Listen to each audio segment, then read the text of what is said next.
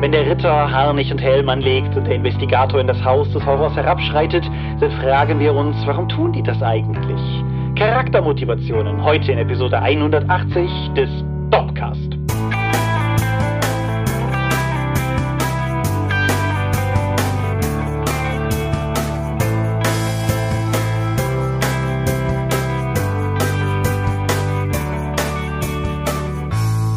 Hi und herzlich willkommen zur Episode 180 des Dorpcast. Einmal mehr haben wir uns heute versammelt, über Dinge zu reden, die mit Rollenspiel zu tun haben. Und wenn ich wir sage, dann meine ich zum einen dich. Michael Skopje-Mingers, guten Abend. Und zum anderen mich, Thomas Michalski. Hi. Und worüber reden wir heute? Die Motivation der Charakterpersonagen, die man im Rollenspiel verkörpert. Oh, Personagen, jetzt willst du es aber wissen hier. Genau, aber darum geht's. Es geht nicht um die Spieler, sondern um die Heinzel, die sie verkörpern. Und dementsprechend werden wir uns dem mal widmen. Das ist eine direkte Konsequenz der Kommentare zur letzten Folge. In diesem Fall konkret der eines Kommentars von der Sabrina auf der auf unserer Website. Den haben wir gesehen und haben uns gedacht, ja, können wir eigentlich drüber reden. Ja, haben wir eigentlich vorab geprüft, ob wir das schon mal als Thema hatten? Nee, soll ich das jetzt prüfen, live, während es läuft? Ja, du schneidest das Ding, das musst du wissen.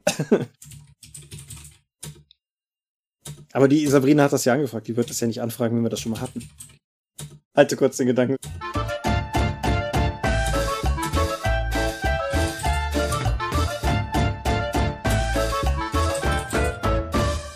Nee, sowas hatten wir, glaube ich, noch nicht. Gut, machen wir einfach ab da weiter. Genau. So. Und so wie sich das entsprechend aus dem Feedback von ihr ergeben hat, sind wir ja quasi schon direkt beim Feedback. Ist dir bei diesem Feedback sonst noch irgendwas ins Auge gefallen, was du irgendwie erwähnenswert findest? War überschaubar und die haben das schon untereinander geklärt. Ich habe zwei Sachen, die ich rausgreifen wollte. Zum einen schreibt der Markus, das ist unser Dorpscher Markus, der mir hier quasi vor aller Öffentlichkeit in den Rücken fällt. er wäre enttäuscht, dass ich das nicht genutzt hätte, um einen kommenden Dorp-Download anzuteasern. Da hat er natürlich mit Recht. Also zumindest insofern, als dass er dann wenigstens selbst übernommen hat, seinen eigenen Download zu spoilern. Der Markus hat eine Download-Reihe begonnen vorzubereiten mit DSA-Widersachern und einer davon wird hoffentlich noch diesen Monat online gehen. Und da bin ich ja mal gespannt. Ja, und wer die Totenmaske gelesen hat, wird da sogar noch eine Verbindung zu erkennen. Und außerdem hatte der, der Markus angeregt, hinter die Mäzenatenschau hätte man ja noch ein schurkisches Muahahahahahaha ans Ende einbauen können. Wenn ich mich getraut hätte, aus copyright-technischen Gründen, hätte ich für mich eine der beiden quintessentiellen Schurken-Zitationen aus Filmen genommen. Das eine ist Jeremy Irons als Profion, der Schurke im D&D-Film, der bei Let Their Blood Rain from the Skies am Ende fast selbst lachen muss und ohnehin einfach einfach brillant ist. Und das andere ist definitiv Raul Julia als M. Bison in der Street Fighter Realverfilmung. Of course. Ja, wahlweise das oder sein fantastischer For me, it was just Tuesday. ja, die ultimative Schurkenrede. Ich, ich werde beide mal als YouTube-Clip, wenn ich sie finde, unter dieser Folge verlinken, falls ihr die nicht kennt. Ansonsten hättest du auch Markus auch direkt zitieren können mit seinen Morold-Rollen in unserem Eifel-Nebenprojekt. Auch das ist richtig, ja. Völlig richtig.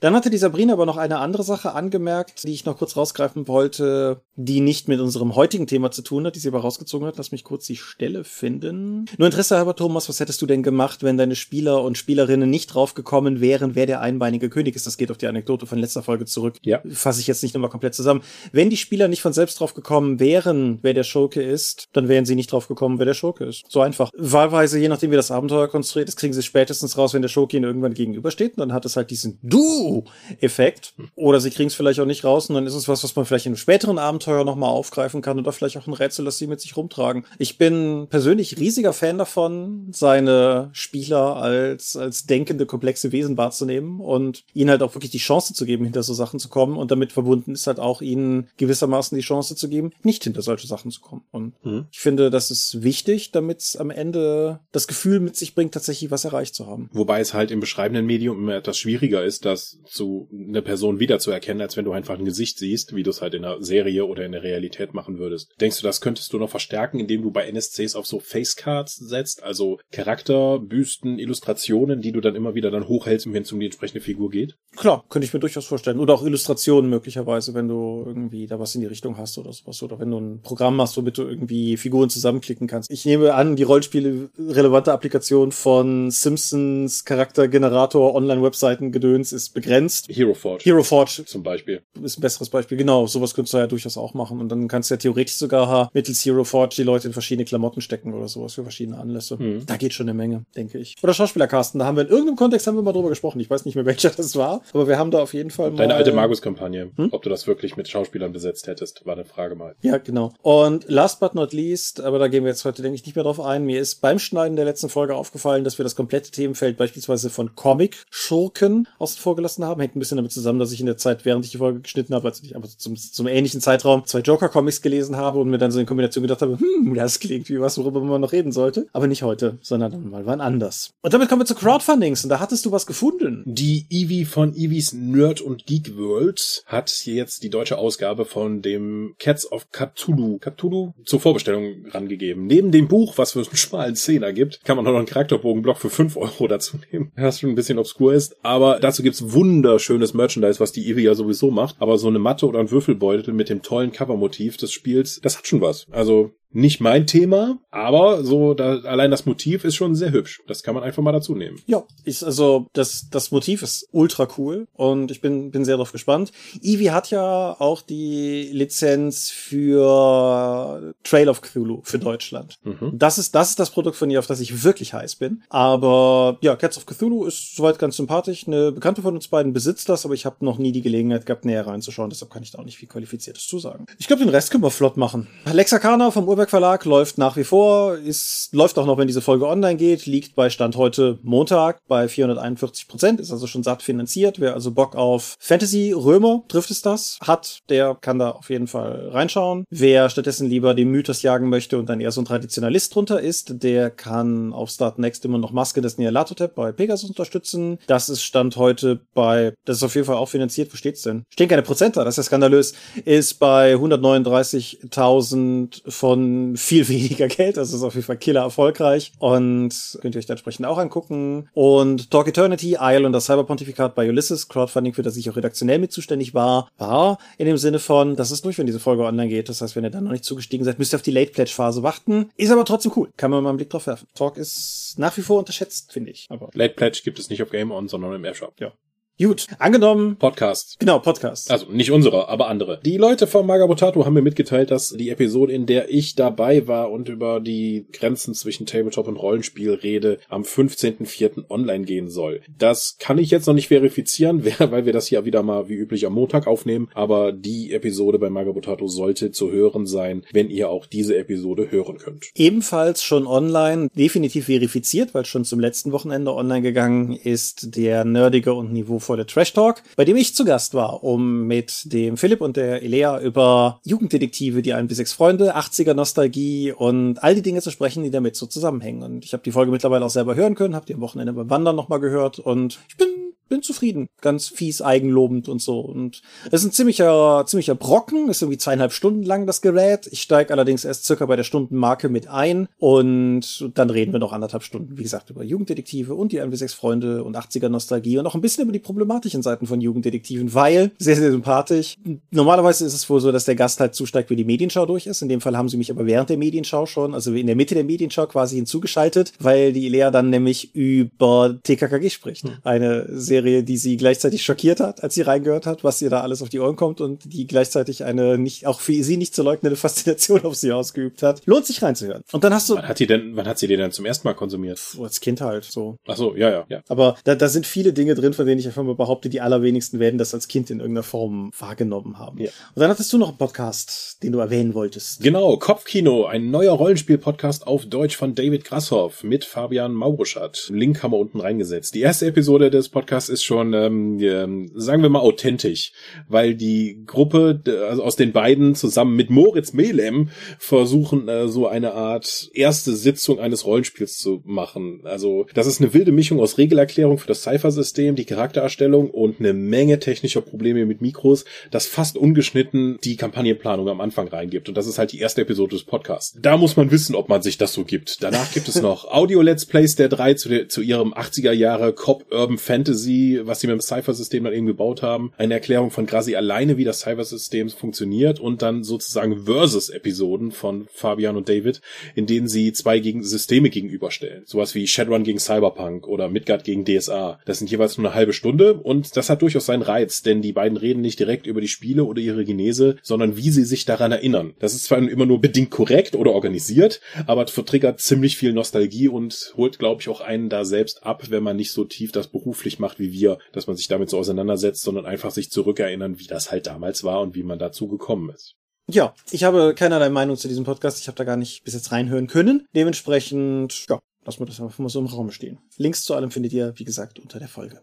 Und damit sind wir bei den Medien. Hm, dann fang du mal an. Alles klar. Dinge, die mit Rise und Rising zu tun haben. Teil 1. Rise of the Tomb Raider. Das ist das zweite Spiel aus der Reboot-Reihe, sagen wir mal, der, der Tomb Raider-Reihe. Das hier ist auf jeden Fall von 2015. Und das ist ein Spiel, das ich eigentlich spielen wollte, seitdem das damals erschienen ist. Ich habe den ersten Teil damals gespielt und sehr, sehr gemocht. Und dann kam der zweite Teil raus und dann habe ich gedacht, ach, den spiele ich, wenn ich mir eine Next Generation Konsole geholt habe. Und dann habe ich in der Generation keine Konsole erworben. Aber jetzt habe ich ja meine Series S und das habe ich genutzt, um Rise of the Tomb Raider zu spielen. Was ist das Ganze? Das Ganze ist ein Action-Adventure. Es ist sehr, sehr cineastisch, cinematisch, wie auch immer aufgemacht. Also ich kann, mir fehlt der Vergleich zu Uncharted natürlich, aber ich habe zumindest in genug Kritiken gelesen, dass die Reihe sich ganz offensichtlich auch ein paar größere Stücke bei Uncharted abgeguckt hat. Und das ist ja, das ist ja durchaus okay, kann man ja machen. Im Vergleich zum ersten Teil nehmen die Erkundungen von Grabmälern wieder eine größere Rolle ein, als es im, im ersten Teil war. Der, der, der erste Reboot-Teil war ja sehr Laras Kampf gegen böse Terroristen auf einer Insel, weshalb die sie sehr, sehr theatralisch halt irgendwie Leute umgebracht hat. Und der, der zweite Teil hat das immer noch zu sehr großen Teilen, hat aber auch, wie ich finde, eine coolere Story und eben Grabmäler am Wegesrand, die man erkunden kann, die dann immer mit coolen Puzzle-Kletterpassagen in irgendeiner Form verbunden sind. Das Spiel ist unfassbar hübsch, muss man sagen. Also es hat einfach ganz oft Stellen gehabt, wo ich dann einfach aber stehen geblieben bin, um Landschaft in mich aufzusaugen. Es hat sehr viele Passagen im Schnee. Regelmäßige Dorpcast-Hörer wissen, ich liebe Schnee und habe mich besonders daran tatsächlich banal erfreuen können. Einerseits, dass sie relativ cool Spuren in hohen Schnee hineinläuft, also dass es tatsächlich gut aussieht, als würde sie da durchwarten. Und einfach so, so nette kleine Immersionsdetails, wie das, wenn sie halt durch Schnee gelaufen ist, sie halt irgendwie noch Schneeflocken in den Haaren hat und wenn sie geschwommen ist, dann sind die Klamotten nass und so Details. Das, das fand ich einfach cool. Das führt dazu, dass das Ganze sich ja insgesamt einfach ein bisschen glaubwürdiger dahergibt. Glaubwürdig nicht in dem Sinne, dass die Geschichte irgendeinen Sinn ergäbe in dem Sinne, aber es ist, es ist halt eine coole Abenteuergeschichte. Wer Indiana Jones und Vermächtnis der Tempelritter und so Zeug mag, der wird hier auf jeden Fall auch irgendwie glücklich werden. Und ja, wie gesagt, also das, das Gameplay ist knackig. Wer den ersten Teil gesehen hat oder mutmaßlich wer Uncharted gesehen hat, hat eine relativ gute Vorstellung davon. Es macht aber auch einfach, also es spielt sich auch einfach gut. Man fühlt sich regelmäßig einfach auch, egal ob man jetzt Ninja-artig durch die Gegend schleicht, um irgendwie Gegner auszuschalten oder irgendwie rumkraxelt und versucht einen Weg zu finden, um auf diese oder jede Plattform hochzuklettern oder so. Man fühlt sich halt wirklich auch, als würde man Erfolge dabei feiern und nicht nur, als würde das Spiel einem alles vorsagen. Vielleicht sagt es einem auf niedrigeren Schwierigkeitsgraden mehr vor, das habe ich jetzt nicht getestet. Aber wie gesagt, alles in allem auf jeden Fall ein, ein cooles Action-Adventure für, für Leute, die auf sowas stehen. Und ich möchte zusätzlich als Bonus-Shoutout quasi, es gibt eine Reihe von DLCs, die habe ich nicht alle gespielt, aber einen insbesondere, das ist nämlich Blood Ties. Das ist eine Nebengeschichte, die eigentlich vor der eigentlichen Haupthandlung spielt, komplett in Croft Manor, dem Anwesen von, von Laras Familie. Und was ich daran cool finde, ist, ich hatte dir mal davon erzählt und du hattest es dann in Gegenfrage gefragt, dass das würde ja schon wie ein Walking Simulator klingen und das ist es. Weil der Plot von Blood Ties ist, dass sie im Haus ihres Vaters das Testament finden muss, um zu belegen, dass das wirklich ihr vermacht wurde, bevor der obligatorische böse Onkel ihr das quasi aus den Händen reißt. Und du erkundest halt das alte Herrenhaus und findest dann halt Geheimgänge und findest Dinge, die dein Vater hinterlassen hat. Findest Dinge, von denen du vielleicht nicht wusstest, dass sie da sind. Und vielleicht ist es einfach in den letzten Jahren, dass ich für Haus-Erb-Plots so empfänglich bin. Das war bei Tell Me Why ja durchaus auch so. Aber ich fand es einfach super cool. Die Stimmung ist sehr cool. Das spielt sich komplett anders als das Hauptspiel, weil es keinen Kampf gibt und im Prinzip keine großen Kletterrätselpassagen. Aber es ist eine schöne Erweiterung der Geschichte. Es erweitert auch die Figur sehr schön. Insgesamt ist die Figurenzeichnung sehr gut gelungen. Und davon, wenn man überlegt, dass, dass Lara Croft ursprünglich mal ein peinliches Sexsymbol mit dreieckigen Brüsten war, ist es mittlerweile halt eine wirklich interessante Figur, die ich einfach als Figur wirklich mag und mit der ich gerne Abenteuer verbringe. Und dementsprechend Rise of the Tomb Raider, beide Daumen hoch. Mir fehlt dann jetzt nur noch Shadow of the Tomb Raider. Das ist dann demnächst irgendwann mal dran. Cool. Dann mache ich direkt auch mal mit dem Videospiel weiter. Ich habe gespielt, dank Xbox Unlimited, Darksiders Genesis Mhm. von Airship Syndicate. Ist das der dritte Teil oder ist das das Spin-off? Das ist der Spin-off, dazu komme ich noch. Das ist äh, nämlich ein bisschen anders als die anderen. Das ist effektiv der vierte der Reihe, der Darksiders-Reihe. So, Darksiders Genesis ist von Airship Syndicate, der Firma von Joe Madureira oder so, dem Macher hinter Battle Chasers, dem Comic und dem Videospiel, das ich hier auch schon mal vor einer Weile besprochen habe. Madureira war auch der Designer der Darksiders-Charaktere und die sehen auch hier absolut fantastisch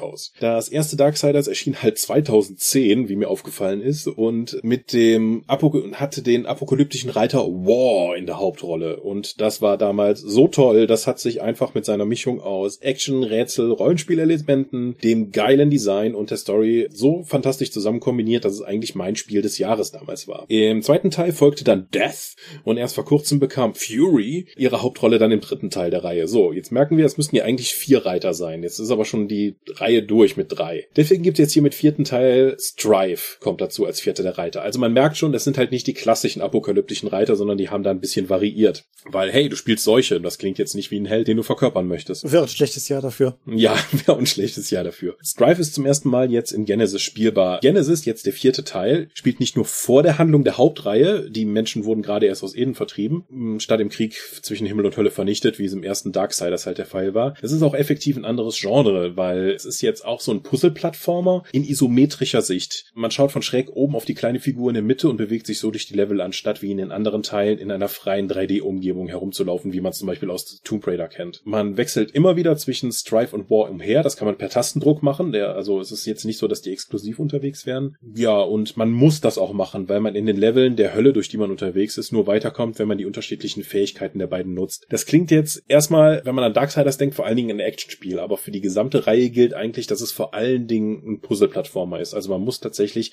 mit den Fähigkeiten Rätsel lösen. In der Story folgen wir den Plänen Luzifers und kämpfen gegen die Dämonen Moloch, Dagon, Mammon und so weiter und die ganzen Handlanger von denen. In den entsprechend gestalteten, wunderschönen 16 Leveln haust du halt die meiste Zeit Dämonen um. Das machst du entweder mit dem riesigen Schwert von War oder auch mit den beiden Superwomen von Strife. Wir sammeln Seelen als Währung, erhalten immer wieder neue Gegenstände, womit wir auch in ältere Level zurückgehen können, um dort neue Bereiche zu erschließen, um Lebenscontainer und so weiter zu sammeln, um eben die Charaktere zu verbessern, sodass sich auch mehrfaches Spielen durchaus lohnt. Ich war am Ende doch überrascht, als ich mal auf die Übersicht geschaut habe und gemerkt habe, dass ich 28 Stunden reingesteckt habe, weil das Spiel sieht nicht so aus, als könntest du tatsächlich so viel Zeit damit verbringen. Mhm. Ich habe zuerst gedacht, ja, das ist halt so ein Darksiders für zwischendurch. Was soll denn das? Aber der Mix aus Rätseln, Kämpfen, Weiterentwickeln funktioniert auch in dieser Ansicht nicht nur sehr gut, sondern vielleicht sogar besser, weil das auch für viele clevere Rätsel genutzt wird, in denen ich die Reiter und ihre Fähigkeiten auch immer abwechseln muss. Und auch was die Story angeht, die Dynamik aus Strife, der so immer agiler ist und auch zänkiger mit seinen beiden Wummen äh, halt durch die Gegend ballert und dem grimmigen, massigen War mit seinem Riesenschwert, ist tatsächlich toll geschrieben und die beiden ändern sich auch im Laufe der Handlung. Die nähern sich aneinander an. Am Anfang haben sie noch Probleme miteinander, aber sie öffnen sich so nach und nach, bis sie dann wirklich auch kumpelartig unterwegs sind. Das Ganze klingt auch total toll auf Deutsch und lässt sich auch, wenn man das nicht abwechseln möchte, auch zu zweit lokal oder auch online im Koop spielen. Hm. Ja, insgesamt total große Empfehlung von meiner Seite. Nicht nur was Darksiders insgesamt als Reihe angeht, sondern auch für diesen Teil. Wenn du dich durch die Hölle knobeln und kämpfen möchtest, würde ich das auf jeden Fall empfehlen. Ich habe den ersten Teil auf der Switch aber noch nicht gespielt. Das ist so ein Kandidat Ach, so für toll. Ja, So toll. Kandidat für mal wieder Urlaub so und, und so, ja.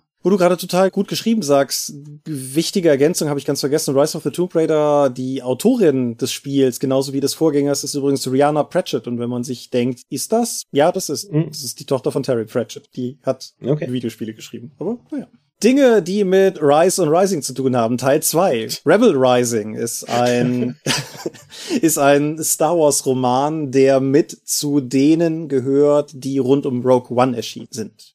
Das bedeutet, es ist ein Kanon-Roman und er ist in etwa zeitgleich erschienen mit Catalyst, über das ich vor einer Weile hier mal gesprochen habe, das Buch, wo es vor allen Dingen um Galen Erso geht, den Mann, der den Todesstern gebaut hat und die Vorgeschichte von Galen Erso halt hin bis zu Rogue One erzählt hat und dessen sehr äh, dysfunktionale Freundschaft mit, mit Orson Krennic und so weiter und so fort. Rebel Rising, der Titel mag es vermuten lassen, erzählt nun die Geschichte von Jin Erso, die Tochter von Galen, die von Saw Gerrera großgezogen wird und entsprechend sich im Laufe der, der Handlungen hin zu der Person entwickelt, die vor aus dem Kindesalter hin zu der Person entwickelt, die wir in Rogue One dann halt kennengelernt haben als sehr aufmüpfige, rebellische, sehr coole Hauptfigur. Und ich war zuerst ein bisschen unsicher, ob das Buch es schafft, seine Geschichte irgendwie, also die, die Seiten auch zu füllen. Es bringt es irgendwie auf 400 Seiten, ist aber relativ groß gedruckt. Das ist einer aus der, der jugendlichen Literatur, sagen wir mal ursprünglich. Hm. Und was das Buch für mich über weite Teile sehr gerockt hat, ist tatsächlich ihre Beziehung mit Saw Gerrera. Da hatten wir beide neulich auch mal privat drüber gesprochen.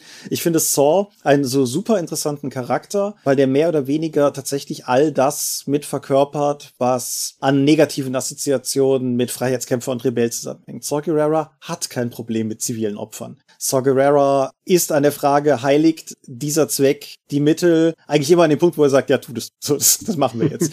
Und okay. das, das macht ihn halt zu einer sehr ambivalenten Figur in diesem Buch, weil du gleichzeitig merkst, dass Jin ihm nicht egal ist, dass das eine Figur ist, zu der er tatsächlich eine Beziehung hat. Und das, das macht es einfach zu einem sehr interessanten Buch. Die beiden bleiben nicht bis zum Ende der Geschichte zusammen. Wer entsprechend Rogue One gesehen hat, weiß, dass sie ihm beim Wiedertreffen vorwirft, dass sie, ich glaube, 16 gewesen wäre, wo er sie mit einem geladenen Blaster und einem Messer zurückgelassen hätte. Ja, exakt das. Und ich muss Rogue One dringend nochmal gucken. Also zum einen, weil ich Rogue One dringend nochmal gucken muss, aber zum anderen auch jetzt, wo ich das Buch gelesen habe, weil diesen Hintergrund noch dazu zu haben, hat diese Szene, ich habe mir diesen Ausschnitt ihres Zusammentreffens auf YouTube jetzt nochmal angeguckt, im Vorfeld zu der Folge, und das gibt dem noch so viel mehr Hintergrund, weil es eine wirklich gut ausgearbeitete Vorgeschichte für diese Figuren ist und wirklich interessante Figuren draus macht. Und das, das hat mir, hat mir wirklich gut gefallen. Das Buch ist ein bisschen nonlinear erzählt, insofern, dass es zwei Handlungsstränge gibt, wobei einer in der Gegenwart quasi spielt, kurz bevor sie befreit wird, und einer den Weg dahin von Kindheitstagen an schildert, aber es ist jetzt erzählerisch nicht, nicht irgendwie atemberaubend kreativ, aber es ist gut und flott geschrieben, kann man gut weglesen. Die Autorin ist Beth Revis, die mir vorher nichts sagte, die auch danach, glaube ich, für Star Wars zumindest nur noch eine Kurzgeschichte oder so beigesteuert hat. Insofern keine große Kontextualisierung von mir aus möglich. Aber wenn ihr Star Wars mögt, wenn ihr Rogue One mochtet und wenn Jin Erso eine Figur war, die euch gefallen hat, dann könnt ihr dieses Buch guten Gewissens lesen. Ist wie fast ärgerlicherweise ganz viele von den neuen Kanon-Romanen einfach schlicht und ergreifend gut. Ärgerlich in dem Sinne, weil ich eigentlich gehofft hatte, mit dem neuen Kanon endlich von der Star Wars-Romansucht runterzukommen. Nee. Aber das wird so bald nicht passieren. Lässt dich nicht los. Nope. Nein. Und damit bist du nochmal. So. Ja, ich habe mir auf Amazon Prime drei Filme angeschaut und ich spreche die jetzt hier zusammen. Katsching! Katsching -ching. Es ist Rurouni Kenshin, eine Manga-Verfilmung über einen Attentäter, der nicht mehr töten will und deswegen nur noch ein umgedrehtes Schwert benutzt, sodass er nur noch Leute mit der stumpfen Seite haut. Okay. Ja, ja, eigentlich bin ich fertig. Nein, die, die Charaktere in den Filmen haben alle nur die absolut dünnste Motivation, überhaupt irgendetwas mit anderen Figuren zu tun oder mit der Handlung zu interagieren. Und gerade die Schurken, die teilweise nicht über ich muss gegen dich kämpfen, damit ich der beste Schwertkämpfer im Land bin, hinausgehen, aber die werden halt als volle Charaktere integriert mit so einem Handlungsstrang oder so. Und das ist halt irritierend zu sehen und kommt vermutlich aus der Manga-Vorlage. Es ist, die Trilogie ist weitestgehend actionorientiert, wobei die Designs der Charaktere und Schurken schon durchaus cool sind sind und halt auch sehr over the top, auch aus der Vorlage halt geboren. Das Schauspiel ist auch nicht so wirklich subtil, sondern alle tragen eigentlich immer sehr dick auf, was für asiatische Filme nicht so ungewöhnlich zu sein scheint. Und im Laufe der Filme nehmen die Leute auch mit ihren quasi magischen Schwertkampfanlagen immer noch zu und die Kämpfe des Helden oder auch der Schurken gegen Dutzende von Gegnern sind halt konstant zu sehen, aber auch ehrlich gesagt auch cool anzuschauen. Wobei halt die Flachheit der Figuren und die banale Handlung über Rache und Leute verdrechen, lassen da tatsächlich wenig zurück, wenn man mit der Trilogie durch ist. Auch wenn ich jetzt irgendwie gesehen habe, dass es da noch einen vierten Teil zu geben soll, weil warum nach einer Trilogie aufhören, wenn es sich weiterverkauft? Der Hauptcharakter ist aber, der Attentäter ist immer so leicht dämlich, aber trotzdem ganz immer nett, weil er will halt niemandem mehr eigentlich wehtun, außer dass er Leute halt immer noch mit einer Stahlstange ins Gesicht schlägt, aber halt nur nicht mehr mit der scharfen. Aber der geht halt durch ein Dorf und am Ende liegen dann halt zwei Dutzend Leute irgendwie nur stöhnend und hin und her wälzend dann irgendwie rum, weil man sie verprügelt gespielt hat. Wenn man auf asiatischen Schwertkampf, Manga, Realverfilmungskram steht, kann man sich die, glaube ich, geben, aber wen das jetzt nicht so abgeholt hat, wird da, glaube ich, nichts verpassen. Wenn du also es ist eine Realverfilmung, soweit. Ja. Also würdest du sagen, es ist eine, ist es eine von denen, die versucht, obwohl mit echten Menschen gefüllt, immer noch zu wirken wie ein Anime, oder ist es im Prinzip einfach nur, in Anführungsstrichen, nur ein Realfilm, der halt der Handlung eines Animes oder Mangas folgt? Letzteres. Okay. Ja, mehr habe ich, wüsste ich jetzt auch nicht zu fragen. So, also ja. mir sagt mir sagt das vom Namen her was, aber da da endet es bei mir dann auch ganz schnell. Hm. Ja, also wie gesagt, mein größtes Problem war halt, dass die Charaktere halt kaum eine Motivation haben. Der der Sidekick des Hauptcharakters, der hat eigentlich zuerst gegen ihn gekämpft, wie das in Animes und Mangas halt üblich ist, und dann einfach beschlossen, hey, du bist cool, ich laufe jetzt mit dir rum. Und dann wohnt er halt bei dem und kämpft auch für den, obwohl ich nicht verstanden habe, warum, weil der hat offensichtlich nichts anderes zu tun. Irgendwann müssen wir mal eine Folge zu Anime oder so machen, wo wir uns irgendwen einladen, der Ahnung hat. Wir können auch einfach jetzt mal über die Motivation des Charakters reden, irgendetwas Besonderes zu tun. Ja, das wäre doch durchaus eine Möglichkeit. Genau, kommen wir mal zum Thema. Also, wie gesagt, Hintergrund der ganzen Sache war, dass die Sabrina in den Kommentaren angemerkt hatte, dass das Problem mit den, mit den interessanten Schurken ein verwandtes wäre hin zu der Frage, wie man, wie man Charaktere eigentlich dazu bewegen kann, sinnvoll motiviert auf Abenteuer zu gehen. Weil es ist ja, es ist ja grundsätzlich nichts, was ein geistig gesunder Mensch machen würde. So dieses Ganze auf Abenteuer gehen. Das ist ja mehr oder weniger, sagen wir mal, irrational, das zu tun. Oder wie Sabrina das so schön formulierte, war, wie binde ich eine Gruppe aus alleinstehenden Männern in die Abenteuer ein? Gerade das Alleinstehen macht mich halt total fertig, aber schön. Ja, ja, genau. Wo, wo stehst du in der ganzen Thematik? Also ist das, ist das was, worüber du auch aktiv vor der Fragestellung schon mal dir Gedanken gemacht hattest? Oder ist das was, was du eher so unterbewusst bearbeitet hast? Ich glaube, das ist etwas, was wir hier im Podcast zumindest immer mal wieder angesprochen haben. Ich hatte ja damals bei der Erkundungsepisode gesagt, dass eigentlich Neugier ein völlig unterschätzte Charaktereigenschaft ist, um auf Abenteuer auszuziehen. Aber das hängt, ob, ob die Charaktermotivation relevant ist, hängt vor allen Dingen auch von der Tiefe der Kampagne ab, die du spielen möchtest. Wenn ich jetzt irgendwie mitbekomme, ich spiele einen One-Shot und die Leute haben halt ein Haus geerbt, dann wird halt, dann sollte jeder Charakter schon eine Motivation haben, zu diesem Haus zu gehen und das auch in diesen vorangelegten Charakteren da drin sein. Ansonsten passiert halt, ja, Haus interessiert mich eigentlich nicht, ich fahre nach Hause. Ja, toll, dann hat der Spieler halt keine Motivation mehr, am Spieltisch zu sitzen, außer den anderen zuzusehen. Deswegen sollte die Charaktermotivation irgendwie schon intrinsisch zum Ziel der Kampagne oder des Spiels passen. Mhm. Weil wenn das nicht passiert, also wenn die Leute sagen, ja, eigentlich ist es doch total Blödsinn. Ich setze mich jetzt zur Ruhe und, und züchte Hühner. Dann bist du halt aus dem Spiel raus. Ja. Doof. Zumindest mit diesem Charakter halt. Und ja. das ist ja auch, wir haben das mit Sicherheit damals schon mal gestreift, irgendwie rund um Charakterschaffung und so weiter. Aber Shadowrun, der alte Gag, zumindest in den früheren Shadowrun-Editionen, Charakter generieren, Ressourcen auf A, in Rente gehen. So. ja, fertig. Ja, kann man machen. Ist halt nicht sehr spielfördernd. Mhm. Und insofern. Das heißt eigentlich, die Charakter, die Motivation der Charaktere läuft der, der Motivation von Menschen in unserer Welt eigentlich komplett konträr gegenüber. Charaktere begeben sich gerne in Gefahr, erleben neue Dinge und wollen eigentlich weder Kontakte noch Besitz aufbauen in dem Sinne, dass sie irgendwo dann halt ankommen. Ich weiß nicht, ob ich das pauschal unterschreiben würde. Es gibt Leute, die Extremsport betreiben. So. Es gibt Leute, die aus Flugzeugen in nahezu Erdumlaufbahn springen, um zu, dann runterzufallen und einen Fallschirm aufzumachen. Mhm. Es gibt Freeclimber. Es gibt relativ wagemutige und verrückte Freeclimber. Es gibt Leute, die todeslebensgefährliche Wanderungen machen. Es gibt Leute, die bei hier den, den, diesen ganzen Ironman Sachen teilnehmen. Also nicht mhm. die Marvel-Reihe, sondern das Event. Oder auch einfach mit einem Schrottreifen Wohnmobil Wohnmobil nach China fahren, um Dinosaurier abzuholen. Völlig korrekt, ja. Ja, da muss man also schon einen gewissen Hang dazu haben, sich auch etwas Außergewöhnliches zu tun. Wohingegen so Spießer wie wir halt vor allen Dingen auf ein Häuschen hinarbeiten, in dem dann hoffentlich keiner mehr stört. Auf der anderen Seite warst du lange genug bei der Freiwilligen Feuerwehr. Ja. Was zumindest manchen Hollywood-Filmen auch schon zum Protagonisten gereicht hat. Also insofern,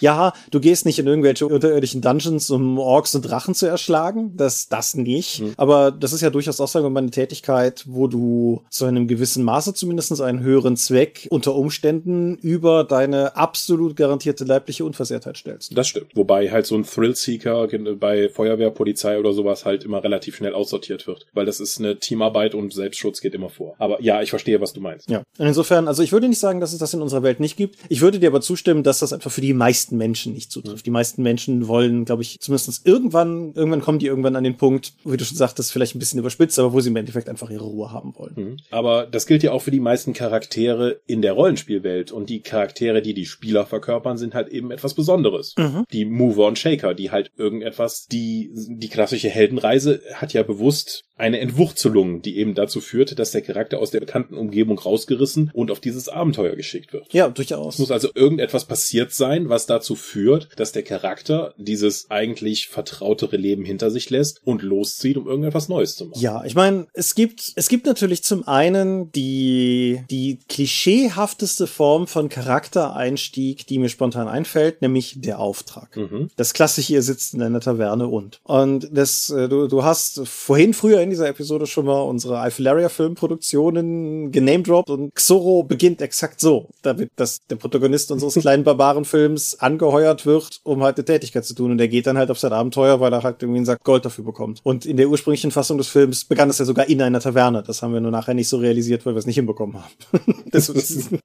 deshalb sitzen die Leute jetzt draußen. Aber das ist halt so eine klassische Form von Charaktereinstieg. Ich finde es persönlich aus einigen Gründen praktisch und aus einigen Gründen sehr schwach. Ich finde es praktisch beispielsweise für eine Convention, wenn wir grundsätzlich erstmal mit einfach der mit der Absicht am Tisch sitzen, wir wollen jetzt hier ein Abenteuer erleben und halt niemand, die ich werde aber jetzt lieber Zwiebelzüchter-Karte spielt, sondern dass die Leute halt schon da sitzen, um ein Abenteuer zu spielen, dass man sich einfach darauf einigt, dass es das ein Auftrag ist. Es ist ein sehr unkomplizierter Weg ins Abenteuer reinzukommen. Ich finde, es ist gleichzeitig sehr schwach, weil es den Charakteren relativ wenig Grund bietet, nicht irgendwann zu sagen, wisst ihr was, fuck it. So. Mhm. Es, ja. Also es, es gibt dir relativ wenig Möglichkeit, je sehr sich das Ganze irgendwie steigert, den Leuten immer noch einen intrinsischen Grund zu geben, drin zu bleiben. Weil wenn du angehört wirst, um wie ein paar Wölfe zu erschlagen und findest dich irgendwie kurz darauf in einer grässlichen, höflichen Intrige wieder mit irgendwelchen Reptiloiden, die gerade dabei sind, weiß ich nicht, Barsafe einzunehmen, dann ist das möglicherweise Punkt, der Punkt, wo du einfach sagst, wisst ihr was, macht euren Scheiß allein, ich gehe jetzt woanders Ratten erschlagen. Mhm. Ja. Aber da muss halt irgendwas passieren, um die Charaktere mehr einzubinden, dass es, sagen wir mal, persönlicher wird, dass sie ihre Motivation gegebenenfalls über das hinausgeht. Mhm. Hast du, hast du Ideen, hast du Go-To-Lösungen, hast du Favoriten? Also jetzt kommt wieder mit, die Spieler erzählen mir eigentlich durch ihre Charaktere ja schon, was sie eigentlich damit wollen und dann kann ich ja entsprechend dann die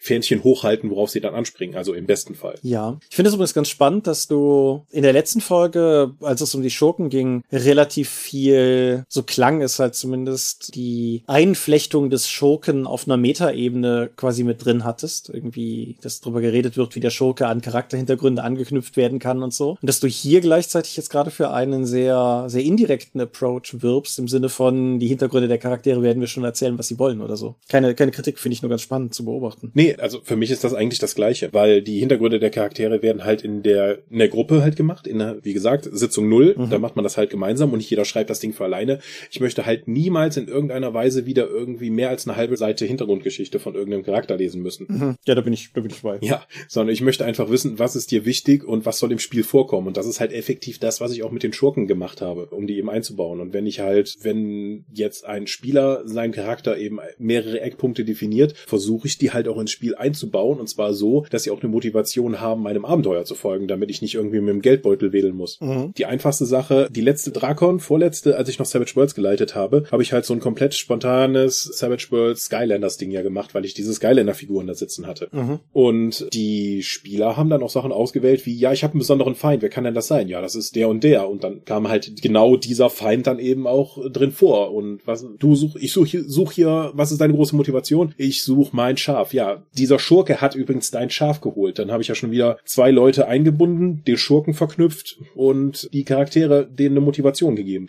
Das war jetzt nur ein Szenario und ich konnte halt genau das Ding darauf bauen. Eigentlich hat das Szenario nur auf den Nachteilen der Charaktere gebaut. Und so stelle ich mir das eben auch vor, die einzubinden. Mhm. Ja, okay. Wie würdest du das denn angehen? Mhm. Ja, tatsächlich auch eher über, sagen wir mal, über Dinge, die sich, oder sagen wir mal so, mit, mit zu viel Besprechung vor Sitzung null habe ich tatsächlich gar nicht, gar nicht so viel Erfahrung. Also ich habe, ich stimme dir zu, ich möchte nie wieder seitenlange Charakterhintergründe für Figuren lesen. Und ich bin ohnehin immer dafür, Charaktere miteinander zu generieren. Einfach, dass man sich dabei auch irgendwie austauscht. Aber ich glaube, ich würde, ich würde dabei dann auch auf einer, auf einer ganz klaren Metaebene bei der Erschaffung ansetzen und halt einfach auch beim Spiel. Also, was ich häufig mache, ist natürlich eine gewisse Prämisse vorgeben, einfach so wie ich an die Sachen rangehe. Beispielsweise, fiktives Beispiel, ich möchte so eine Art Easy Rider, aber Horror-Kampagne leiten. So, ihr seid irgendwie Biker, das ist so die Idee. Habt ihr Bock, das zu spielen? Cool, dann lasst uns mal Biker generieren. So. Und dann ergibt sich das natürlich auch bei der Charakterschaffung, da kommen dann entsprechend Ideen auf und, und vielleicht haben noch ein paar Leute Lust auf ein dunkles Geheimnis oder irgendwas in der Art. Aber halt Prämisse vom Spielleiter, Ausführung durch die Spieler. So. Und auch Ausfüllen durch die Spieler. So würde ich das vielleicht am ehesten beschreiben wollen. Wobei ich aber auch mir tatsächlich noch unsicher bin, was die, die wirkliche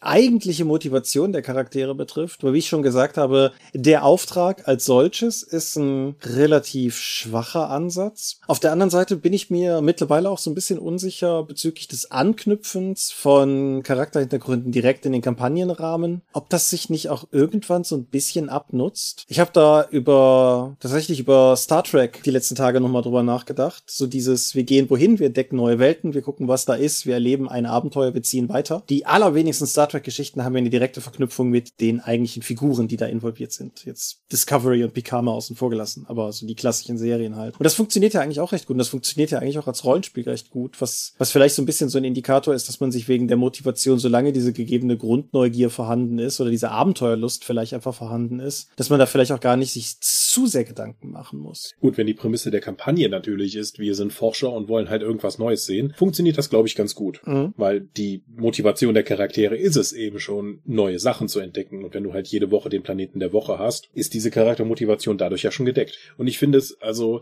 gerade neue Sachen kennenzulernen, sei es nur durch Zufallstabellen oder einfach Sachen zu entdecken, hat ja schon seinen Reiz. Also das ist ja auch das, was uns damals im Rollenspiel so bewegt hat, weil ich wusste halt nicht, was über dem nächsten Hügel ist. Lass uns da mal hingehen. Da war noch dieser Sense of Wonder mit dabei. Mhm. Und warum sollten Charaktere das nicht auch erleben können, so wie wir als Spieler? Ja, was du dann natürlich noch machen kannst, ist so eine Mittellösung, dass du ihnen auch durch den Medieneinfluss ganz akut, ich habe vor einer Weile habe ich mal die die ersten zwei Stunden oder so Final Fantasy 15 angespielt und das ist ja quasi das Final Fantasy, das so ein Road Movie ist oder sowas, weil deine deine Charakter Ach mit dieser J-Pop Band im Auto. ja, K-Pop okay. oder J-Pop genau, richtig, ja.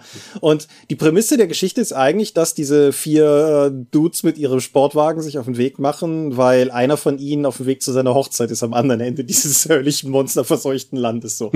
und direkt die die erste Quest, die du halt machst, ist, du brauchst halt irgendwie eine Reparatur für den Wagen und du hast halt kein Geld mehr, um das Ganze so warten zu lassen, weil und dann wirst du halt auch ganz klassisch angeheuert, halt entsprechend da irgendwie so ein paar Monster zu erschlagen. Das ist wieder die Auftragssituation. Sie ist aber gleichzeitig natürlich an die Charakterprämisse des wir fahren mit unserem Auto durch die Gegend gebunden, weil das nicht weitergehen kann, wenn das nicht entsprechend irgendwie bezahlt wird, so dass du halt so eine Auftragssituation ist, aber gleichzeitig eine Charaktermotivation gegeben ist, das Ding auch wirklich zu erfüllen, dass du es halt nicht nur des Geldes wegen machst, wenn du weißt, was ich meine, so wo diese Abstufung ist. Ja, so wie bei Firefly, it keeps us flying. Ja. Also die Mission zu machen, damit einfach wir weiter fliegen können. So wir fliegen, um weiter fliegen zu können. Das ist so ein sich selbst erhaltenes Ding, weil das einfach das ist, was dein Leben ausfüllt. Genau, ich meine, Firefly ist eine Serie über Freiheit am Ende des Tages. Und mhm. das, das als Konzept kann ich mir als Gruppe durchaus auch vorstellen. Vielleicht auch tatsächlich einfach mit Söldnern in irgendeinem Setting. Mhm. So irgendwie, wir sind eine, eine Söldnerkompanie oder wir sind vielleicht auch nur eine Gruppe von, von ein paar wenigen Söldnern, je nachdem, wie du halt spielen möchtest. Und wir müssen ja auch irgendwie essen und so weiter. Und wenn du die Gruppe halt aktiv nicht reich werden lässt, das ist natürlich immer ein bisschen schwierig. Geldfolgen haben wir ja auch schon gemacht. Aber wenn du die halt nicht reich werden lässt, sondern dass es wirklich tatsächlich einfach darum geht, dass die,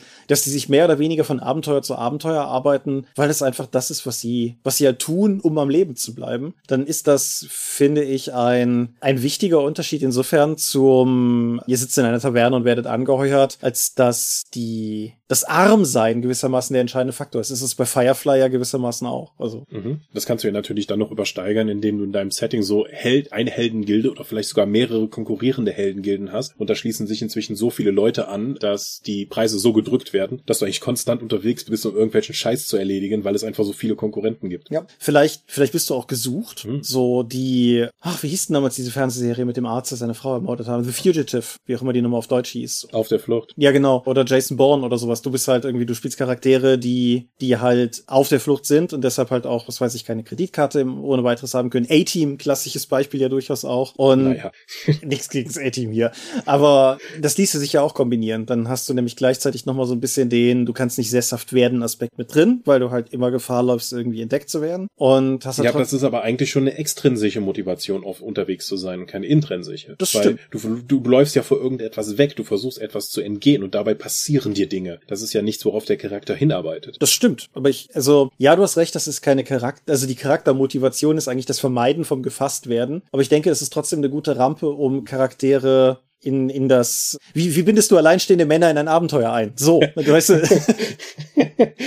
Geld und Vibesvolk. Du mit deiner Söldnerkompanie. Ja gut, Black Company geht natürlich auch auf jeden Fall immer. Aber genau, sowas könnte ich mir halt durchaus auch vorstellen. Was du auch noch hast, ist natürlich immer die gute alte Katastrophe. Mhm. Wie verhinderst du, dass Leute zurück nach Hause gehen, indem du zu Hause wegmachst? Ja, das ist diese Entwurzelung aus der klassischen Heldengesage, ja. Ja, aber also du kannst ja, du kannst ja von zu Hause entwurzelt werden, weil du der Träger des einen Rings bist und das Auenland hinter dir lässt und dann halt nach schrecklichen Abenteuern irgendwann wiederkommst. Oder du kannst halt von zu Hause entwurzelt werden, weil die Zylonen die Kolonien platt machen und alles, was dir am Ende bleibt, ist dieses Raumschiff. So. Mhm. Es gibt ja sehr unterschiedliche gerade das, der, wie drastisch diese Entwurzlung sein kann. Aber das funktioniert ja im Prinzip auch immer gut. Unsere Weimar-Kampagne damals, die als nach dem Sturm ja auch als Download bei uns verfügbar ist, die basiert ja effektiv auf sowas. Genau. So, ja. Zu Hause ist platt. Gehen wir einfach mal raus in die Welt und gucken, was da so abgeht. Ja. Oh, Moment, es sind Chaos-Leute hinter uns her. Naja, da müssen wir wohl irgendwas gegen tun. Genau. Zeit Held zu werden oder so.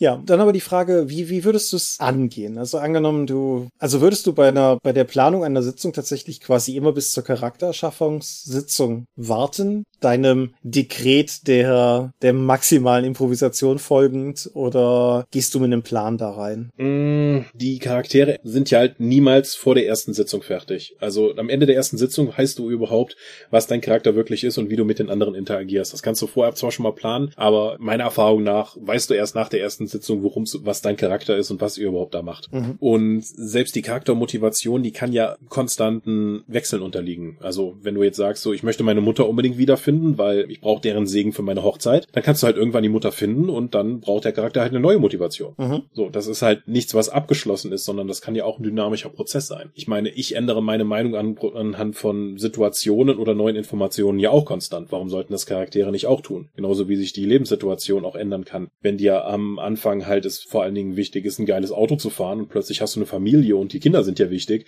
dann verschiebt sich ja nicht nur das, wo du in Geld investierst, sondern auch, was deine Ziele im Leben insgesamt sind. Mhm. Warum sollte das für die Charaktere, die in der Spielwelt interagieren und nach Möglichkeit das Setting anders hinterlassen, als sie es betreten haben, nicht auch so sein? Das stimmt. Du hast in der letzten Folge über Schurken gesagt, dass es für Schurken irgendwann noch an der Zeit ist, dass man sie gehen lässt, weil sie quasi ihre, ihre, ihre Geschichte auserzählt ist. So. Mhm. Siehst du das bei Spielercharakteren im Sinne der Motivation auch so? Also wir haben ja auch schon mal durch, darüber gesprochen, dass man vielleicht als Spieler irgendwann an den Punkt kommt, an dem man sagt, ich glaube, es ist Zeit, diesen Charakter irgendwie in Ruhestand zu schicken oder sowas. Aber denkst du, kann man, kann man einen Spielercharakter auserzählen oder? Ja, also es gibt verschiedene Möglichkeiten, einen Charakter in Ruhestand zu schicken. Zum einen kannst du sagen, so, der gibt mir einfach nichts mehr. Es gibt ja auch Schauspieler, die sagen so, ich muss jetzt irgendwann mal die Rolle wechseln, weil ich glaube, ich habe ja alles mit erzählt. Das kannst du natürlich auch mit einem Heldencharakter, den du selber führst. Sehe ich aber eher selten, dass das tatsächlich so ist. Eben durch die Dynamik mit den anderen Spielercharakteren und der Interaktion mit der Spielwelt gibt es da eigentlich immer wieder was Neues zu entdecken. Was ich häufiger mitbekommen habe, ist, dass der Charakter dich mechanisch nicht mehr reizt oder dass du mal was Neues ausprobieren möchtest. So,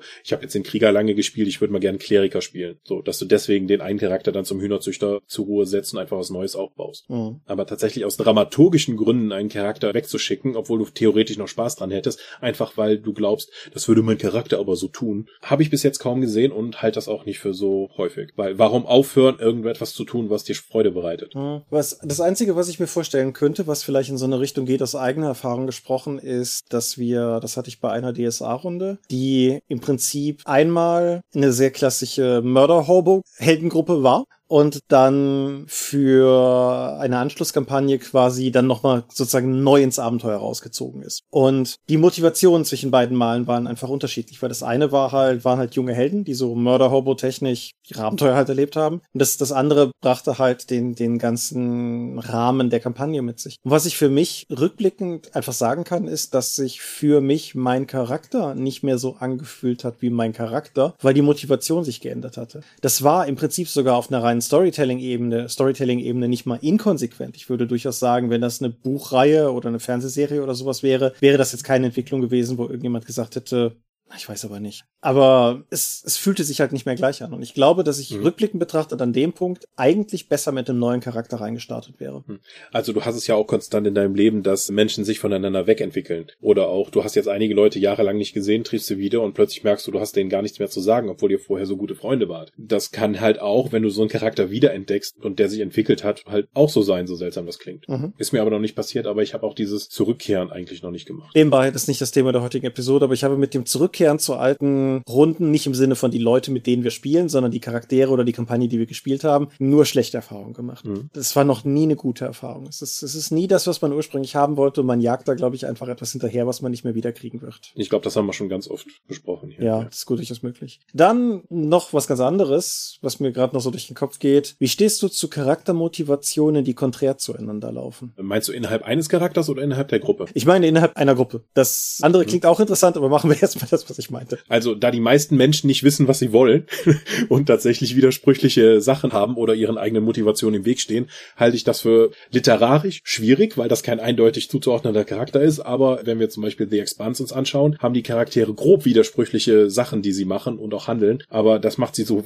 so nahbarer und lebendiger. Mhm. Charaktermotivationen, die entgegenlaufen innerhalb der Gruppe, sind zum einen entsprechendes Drama, um eben Charakterspiel zu fördern, wenn man das haben möchte. Allerdings andererseits sehe ich die Konflikte innerhalb der Gruppe immer nur am besten als Gewürz und nicht als Hauptgang, mhm. weil ich möchte das zumindest so nicht ausspielen, weil mir das Darstellen und das äh, intensive Charakterspiel auch nicht so wichtig sind. Wenn ich jetzt vorstelle, die klassische Beispiel, du hast den Paladin und den Nekromanten in der Gruppe. Mhm. So, ja, die haben ziemlich unterschiedliche Ansätze. Entweder man macht sozusagen so, man verdreht die Augen, wenn der andere was macht, oder es geht halt bis zu, ich sehe den, ich hau den um. Das hat was mit hier Gruppenvertrag und Sitzung Null zu tun, wo man einfach zusammenkommt, was man spielen möchte. Weil wenn die Leute zu Hause ihre Charaktere bauen, so im 14-jährigen edgy Alter, die kommen zusammen, die hauen direkt aufeinander zu, weil sie die Charakterdarstellung halt nicht anders kennen, außer Extreme. Mhm. Äh, bringt halt nicht viel. Ich finde, du hast vor allen Dingen ganz schnell das oder sonst Problem. Mhm. Wenn du, wenn du gerade sowas offenes wie den Nekromanten und den Paladin hast, dann weiß ich nicht, ist nach dem ersten Kampf sitzt der Nekromant noch da und überlegt, was er von den Leichen mitnimmt oder was auch immer und der Paladin sagt, lass das und dann fragt der Nekromant oder sonst. So. Mhm. Und, und das, das kannst du, finde ich, nur, nur mit sehr viel Suspension of Disbelief lange spielen, dieses Spiel das, das funktioniert vielleicht für einen One-Shot oder für eine Kurzkampagne oder sowas in der Art, aber wenn die Charaktere lange genug miteinander rumhängen, irgendwann wird das explodieren müssen mhm. und dann hast du besser mal einen Plan, wie das schön wird für alle am Tisch, weil ansonsten wird das einfach nicht schön für alle am Tisch. Ich glaube nämlich nicht, dass hier die Charakterebene und die Spielerebene sauber von den Leuten miteinander zu trennen sind, meiner Erfahrung nach. Deswegen würde ich diese gruppeninterne Konflikte, sollte man sich sehr genau überlegen, aus meiner Erfahrung. Es gibt natürlich jetzt wieder wahrscheinlich viele Vampire-Laper oder Spieler, die sagen, das ist doch das einzig interessante und wahre Rollenspiel. Ja, nicht meins. Ich finde vor allen Dingen, und das schlägt nämlich auch nochmal auf eine andere Art und Weise den Bogen zum Thema der Folge zurück, weil angenommen, das eskaliert dann am Ende wirklich. So. Weil, weil es sich einfach nicht mehr vermeiden ließ, weil irgendwann, ich weiß, my character made me do this ist nie ein gutes Argument, aber weil irgendwann einfach klar war, so wir, wir kommen da nicht mehr von runter, wenn wir die Charaktere in diesem Konflikt ernst nehmen wollen. Und dann erschlägt meinetwegen der Paladin den Nekromanten am Ende. Zum einen ist ein Spielercharakter tot. Auf eine relativ uncoole Art und Weise vermutlich. Und zum anderen ändert sich die Motivationslage unter den Charakteren mutmaßlich, weil sie gerade jemanden von sich untereinander erschlagen haben. Hm. Und ich glaube, möchte ich mit jemandem so rumlaufen, der gerade einen aus unserer Mitte weggeditscht hat? Ja. Ich glaube nicht. Und, und selbst wenn ich das vielleicht noch in Anführungsstrichen für okay finde, weil wir alle der Meinung waren, dass das nicht mehr okay war, was der Nekromant gerade gerissen hat. Trotz allem, es ist halt irgendwie, es ist so ein Makel drauf. Es ist nicht mehr diese, diese Gruppe, die miteinander loszieht, um gemeinsam ein Abenteuer zu bestreiten, sondern es ist eine Zweckgemeinschaft, die offensichtlich im Zweifelsfall bereit ist, einander auch zu erschlagen oder so. Oder wegzujagen, wenn man nicht ganz so drastisch werden will. Aber das Problem bleibt ja im Prinzip das gleiche. So, und ich finde auch irgendwie andere Medien, Literatur, Serien und so weiter, das musst du mit viel Behutsamkeit machen, damit am Ende die Charaktere eine Chance auf Versöhnung haben oder um irgendwie wieder zueinander zu finden, um dann vielleicht doch wieder miteinander ins Abenteuer zu gehen. Und das ist in einem interaktiven Medium natürlich umso schwieriger, weil es erfordert, dass alle das mit dem notwendigen Fingerspitzengefühl machen. Und ich glaube, mhm. das kann funktionieren, wenn du eine sehr auf so, so Spiel ausgelegte Gruppe hast, aber die brauchst du halt auch dafür. Ansonsten sehe ich da viel, viel Sprengpotenzial. Mhm. Versöhnung wäre eigentlich auch eine tolle Charaktermotivation. Sei es nun zwischen bestimmten NSCs oder auch zwischen verschiedenen Völkern. Wenn du jetzt ausziehst, um die Elfen und Zwerge endlich zu versöhnen, weil du das, weil dir das immer so auf den Sack geht, kannst du halt auch deswegen ausziehen. Aber ist die Frage, ob das zur Kampagne passt, wo du, wenn du weitestgehend Orks erschlägst. Ja, oder Wiedergutmachung in einem gewissen Sinne ist vielleicht auch eine Möglichkeit. Irgendwie, vielleicht ist die Gruppe, vielleicht war es die Elitegarde des Königs und jetzt ist der König aber tot und die Elitegarde wird rausgeschmissen und denkt sich halt, boah, den zeigen wir es, wir wir, zeigen denen, dass, dass wir doch vernünftige Helden sind. So in dem Sinne, dass du denen halt so mhm. irgendwie. Also, wir werden es vielleicht nicht mehr bezahlt, aber meine Position innerhalb der Gesellschaft ist immer noch da und das ist meine Berufung, nicht nur mein Beruf und ich werde das weiterhin tun. Ja, es ist im Prinzip das Fantasy-Äquivalent von jedem einzelnen Cop, der irgendwann aus dem Dienst ausscheidet und dann privat weiter ermittelt, weil er den Fall einfach nicht ruhen lassen kann oder so. Ne, das ist, mhm. ja. Oder einfach auch Machtaufbau, sei es nun, wenn du dein eigenes Königreich rausprügeln möchtest. Hatten wir auch eine Episode zu. Mhm. Ja, oder dann auch für dieses Königreich dann wichtige NSCs anheuern. Das ist halt dann auch eine Charaktermotivation, die dann eben ausziehen. Und es kann auch Monsterjagd sein. Wir haben ja in der D&D-Runde dann irgendwann sehr viel Spaß gehabt, diese Monster eben auszuweiden und dadurch magische Gegenstände zu bekommen, anstatt die einfach zu kaufen oder zu finden. Da kann auch die Monsterjagd an sich dann schon Ziel des Charakters sein, einfach diese, was hatten wir zuletzt? Wie heißen diese Riesenkäfer? Amberhulk. Mhm. Da hatte ich eine Amberhulk-Plattenrüstung aus dem Vieh rausgeschnitten. Die müsste halt nur noch mal jemand zusammendengeln. Und zwei plus eins Sicheln aufgrund seiner Clown. Das wäre, glaube ich, auch ein interessanter Charakter, der dann später dabei rauskommt. Ja, der, der Elf in unserer, der Elf auch noch in unserer D&D-Runde hat eine, wie heißen die Flail Snails auf Deutsch? Schlägelschleiche? Hat auf jeden Fall eine, eine Flail Snail zerlegt mhm. und die haben ja auch diesen, diesen irisierenden Zauberpanzer. Ja. Und ja, das Ding hat schon lange keine Wirkmächtigkeit mehr, aber er hat das Teil halt immer noch, weil es ein cooles Artefakt ist einfach, um es für den Charakter zu haben. Mhm. Um aber nochmal den Bogen zurückzuspannen, Entschuldigung, für Charaktermotivationen, die gegeneinander gehen. Wir haben natürlich jetzt ein sehr extremes Beispiel besprochen mit dem Nekromanten und dem Paladin. Das kann man natürlich auch kleinstufiger machen, dass es halt nicht so direkt so Sachen sind, die möglicherweise dann auch tatsächlich zu einem totalen Gruppeneklat führen können, wenn sie rauskommen, aber trotzdem in irgendeiner Form einer eigenen Agenda folgen. Da möchte ich aber eigentlich ergänzend nur sagen, dass ich glaube, dass alles, was wir gesagt haben, trotzdem gilt, nur halt länger dauert. Also, mhm. wenn es wirklich Motivationen sind, die gegeneinander sind, nicht nur unabhängig voneinander. So, oh, ich möchte unbedingt meinen Geheimplot mit dem Spiel halt haben, unter, nebeneinander her, sondern wirklich etwas sind, was gegen die Interessen anderer in der Gruppe geht. Dann ist es vielleicht nicht so offensichtlich wie der Paladin und der Nekromant, aber spätestens, wenn es das Licht kommt, hast du immer noch den, den Verrat in der Gruppe, das, den Verlust von Vertrauen und die zwangsläufigen mhm. Konsequenzen, die daraus kommen und dieselben möglichen Probleme. Vielleicht willst du das halt auch, aber die möglichen Probleme, die daran hängen. Das, das wollte ich nur noch ergänzen. Hast du noch weitere Notizen? Regimesturz habe ich hier noch stehen. Ja, das wäre jetzt mein nächstes Beispiel für gegenläufige Charaktermotivation gegeben. Oh, also, wenn du einen Königstreuen hast und jemanden, der den König eben stürzen möchte, weil er da schlechte Erfahrungen mitgemacht hat. Mhm. Okay, ja, das ist natürlich auch, also das wird, das wird natürlich zu verschiedenen Problemen führen. Da kannst du vielleicht ein interessantes Ding fürs Rollenspiel aber draus machen, wenn du, wenn du es so konstruiert bekommst, dass das eine Entscheidung ist, die zwangsläufig erst am Ende fallen wird. Also. Im Finale meinst du? Genau. Wenn hm. irgendwie die, die Gruppe sucht nach Charakter XY, aber der, der eine Teil der Gruppe glaubt, dass Charakter XY, das weiß ich, zum Guten bekehrt werden kann und der andere Teil glaubt, dass das keine Chance hat und dass Charakter Y sterben muss, weil ansonsten die Welt untergeht, irgendwas in der Art. So, sehr plattes Beispiel. Aber dann ist das ein Konflikt, den du in der Gruppe hast, den du aber im Prinzip in der Gruppe nicht ausführen musst, bis du Person XY nicht wirklich habhaft wirst. Mhm. Und dann kannst du es halt im Finale eskalieren lassen und dann kannst du vielleicht tatsächlich eine coole Geschichte daraus machen. Dann musst du halt natürlich immer noch gucken, dass die Charakter- und Spielerebene nicht verletzt werden in irgendeiner Form. Aber das könnte ich mir durchaus interessant vorstellen. Ich glaube, die Freiheit des Rollenspiels ist hier so ein bisschen der, der getriebenen Charaktermotivation da im Weg. Wenn du dir anschaust,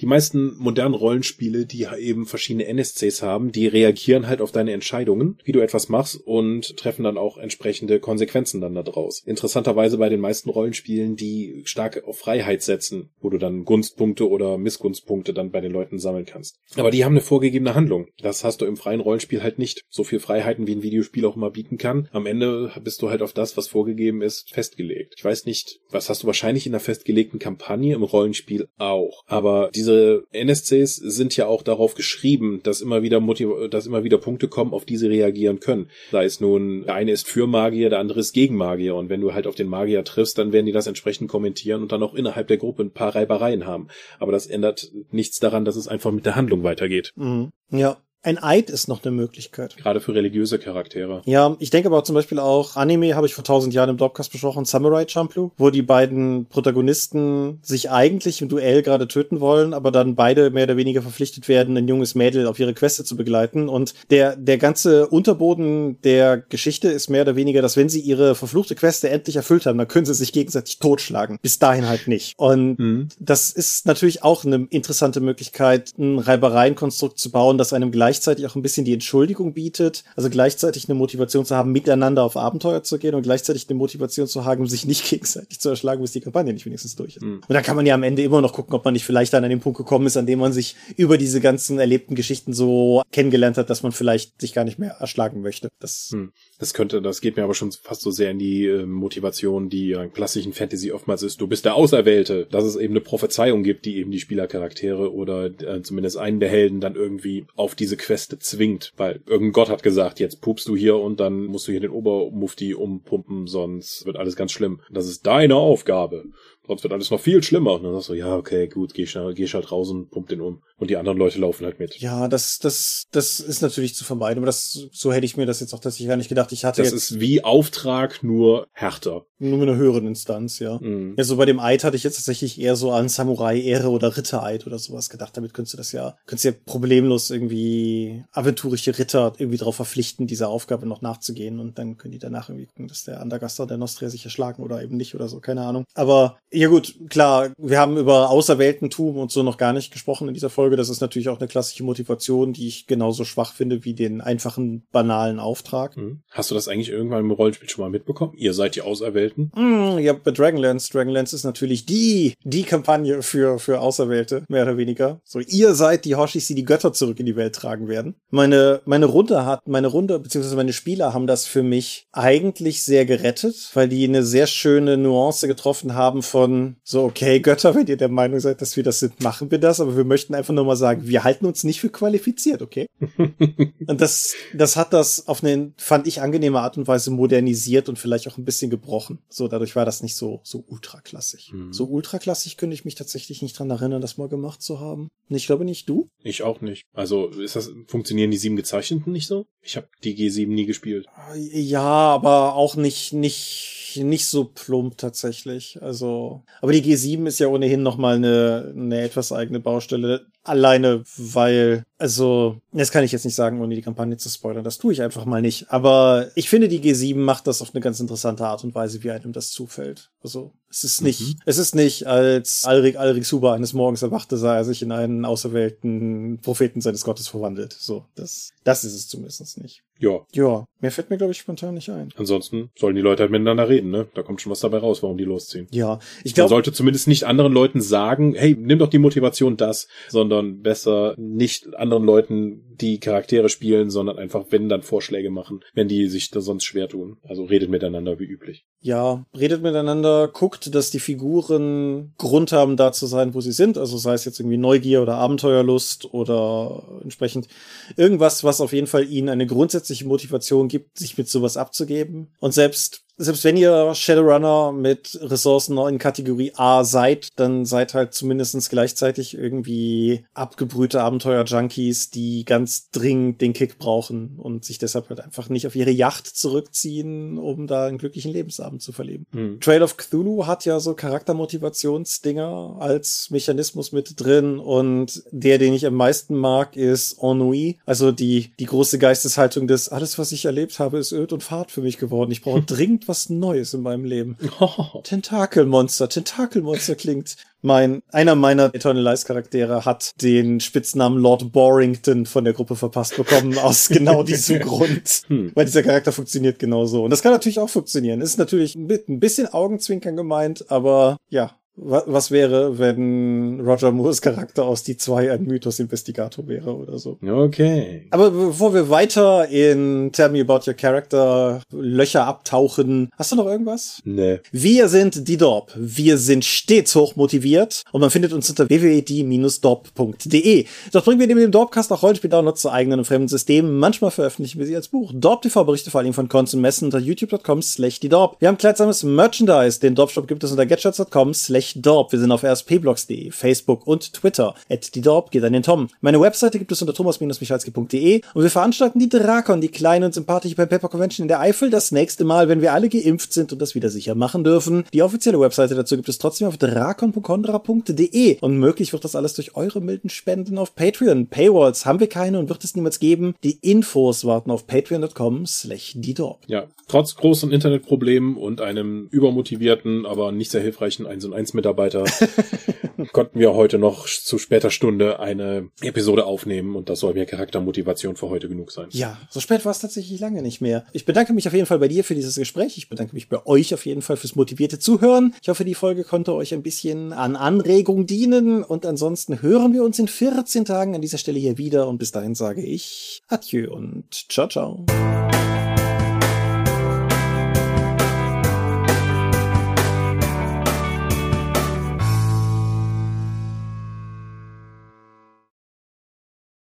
Was gar nicht auf Wiedersehen gesagt, du unhöflicher Mensch. Warum? Die Leute kennen mich doch.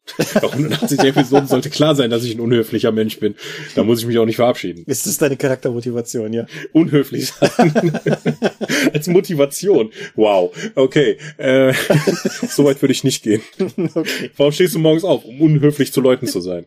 Das ist natürlich super im Kundenfeedback, das ich betreue. Ja, ich mag aber die Idee so, du stehst auf, knackst mit den Schultern, knackst mit den Fingern und denkst dir, heute ist ein richtig guter Tag, um Kunden anzupöbeln. So, das. nice. Trotzdem höre ich jetzt auf. Genau, ich, ich stoppe die Aufnahme.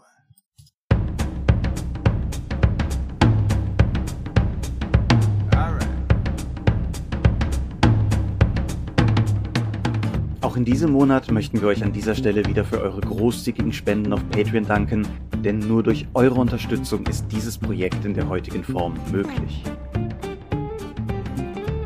Und unser besonderer Dank gebührt dabei wie stets den Top also jenen, die uns pro Monat 5 Euro oder mehr geben.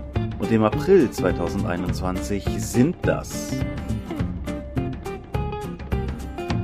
Aika, Alishara, Arudwan aka AGS, Lambert Behnke, Big Bear, Gerrit Bonn, Brodert Jorben, Daniela, Daniel Doppelstein, Dorifer, Exeter, Excalibert, Michaela Fege, Björn Finke, Marcel Gehlen, Gelbwurstfieber, Stefan Glück, Alexander Hartung, Jörn Heimeshoff, Hungerhummel, die 100 Questengesellschaft, Dominik Koch, Stefan Lengel, Lichtbringer, Lightweaver, Christoph Lühr, Angus MacLeod, Volker Mantel, Moritz Melem, Mofte, Optus, Dennis Oswald, Dominik Rickert,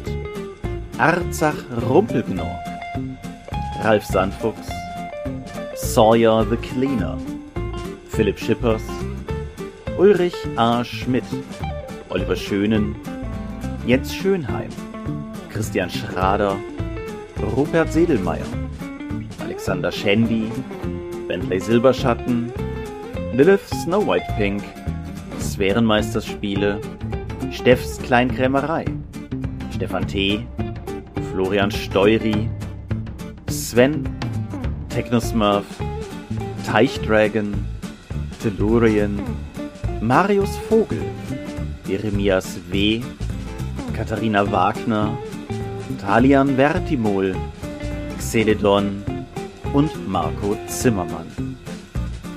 Danke, dass ihr uns freiwillig ohne Paywall und Auflagen so tatkräftig unterstützt, einfach weil ihr es könnt. Danke.